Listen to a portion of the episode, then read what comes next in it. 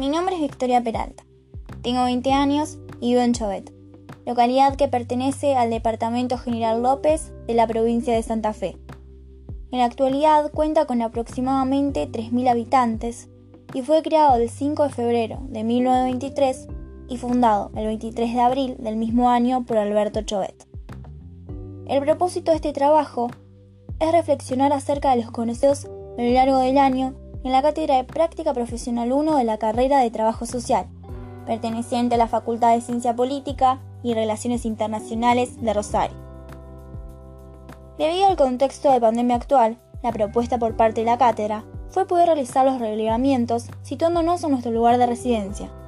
Como una primera instancia, el mismo se basó en la recuperación de instituciones, su historización y cómo se encontraban funcionando dentro de los protocolos vigentes.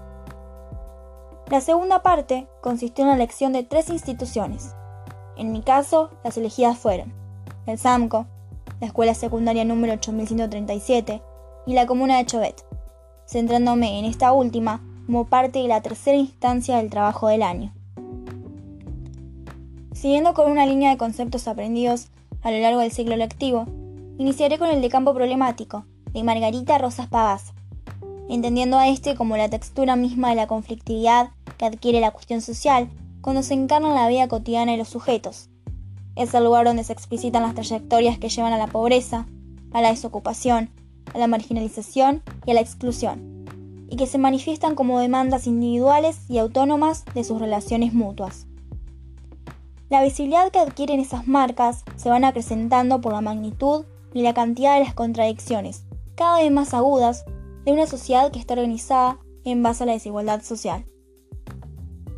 Dicho campo problemático está atravesado por las manifestaciones de la cuestión social y pensado como parte de los procesos sociales. Algunas de las manifestaciones de la cuestión social que pude identificar en mi localidad son la vulnerabilidad, el empobrecimiento y la precarización laboral, las que se acentúan en estos momentos de pandemia. Al aumentar los casos a diario, los más afectados son aquellas personas que trabajan por día, ya que la mayor parte de ellos dependen de ese dinero para poder solventar sus gastos y son los que se encuentran en aislamiento por COVID-19 al pertenecer a los grupos esenciales y ser los más expuestos. En estos grupos podemos ubicar a los recolectores de residuos, que son los encargados del mantenimiento del pueblo, y el personal de salud. En cuanto a la recolección de información, la misma se me facilitó gracias a que me encuentro trabajando en la comuna de Chovet junto a la trabajadora social, lo que también influyó en la decisión a la hora de escoger una institución. Algunos de los instrumentos que llevé a cabo para realizar este relevamiento fueron las entrevistas, realizadas al presidente comunal en específico, para tomar las mencionadas manifestaciones de la cuestión social, y un diálogo más informal con demás integrantes de la localidad, para poder obtener un panorama más amplio. Otras técnicas a tener en cuenta fueron la de los diagnósticos sociales y socioeconómicos, con los cuales se pudieron llevar adelante un análisis situacional para poder pensar en las medidas adecuadas para afrontar las necesidades existentes. Dichas técnicas e instrumentos no son neutrales, sino que la intencionalidad la imprime el sujeto para hacerlo capaz de conocer la realidad que lo circunda. Así, una vez identificadas aquellas manifestaciones de la cuestión social, se pueden reconocer ciertas políticas sociales, las cuales se pueden definir a partir del texto de Stella Grassi, como un espacio crítico en el que el Estado debe tener la capacidad de normatizar y normalizar, en tanto se constituye en un actor en la producción de los problemas sociales, en la delimitación de su propia responsabilidad, en la definición de los sujetos merecedores de sus intervenciones y de las condiciones para dicho merecimiento. Al comienzo de la pandemia, desde la comuna se intentó retrasar la ola de contagios lo más que se pudo llevando adelante las medidas de prevención y cuidados provenientes tanto de provincia como de nación. Estas medidas fueron transmitidas a la localidad a través de las redes sociales y de los programas de radio. Además se creó un comité de crisis del cual participan autoridades y vecinos de la localidad. Llegando al mes de septiembre, e inevitablemente, los casos empezaron a aumentar, por lo que los más afectados fueron y siguen siendo los empleados municipales. Como una política social frente a esto, desde la comuna se implementó el reparto de cajas de mercadería y se habilitaron las líneas de emergencia las 24 horas. Otra política social importante fue el acompañamiento por parte del Centro de Cuidado Infantil, el cual funcionaba dentro de la institución. Vinculado a los conceptos de Dubet, el santuario dejó de ser la comuna desde el comienzo de la pandemia para empezar a llevarse adelante en sus casas.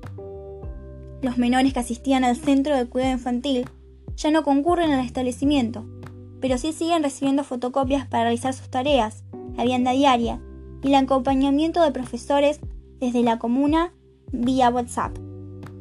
El principal objetivo sigue siendo la calidad de prestación de servicios y velar por la seguridad de cada miembro de la localidad. Con respecto a la atención igualdad-desigualdad frente a las políticas sociales, la pandemia hizo que este acompañamiento sea un poco más difícil, al no poder tener tanto contacto con la gente. La comunicación fue esencial, a través de la virtualidad o en casos específicos, algunas visitas. Se podía notar que no se tuvieron en cuenta diferencias sociales o económicas a la hora de ayudar. La única diferencia fue que el pudiente sí podía prescindir de lo económico más que alguien en situación de vulnerabilidad.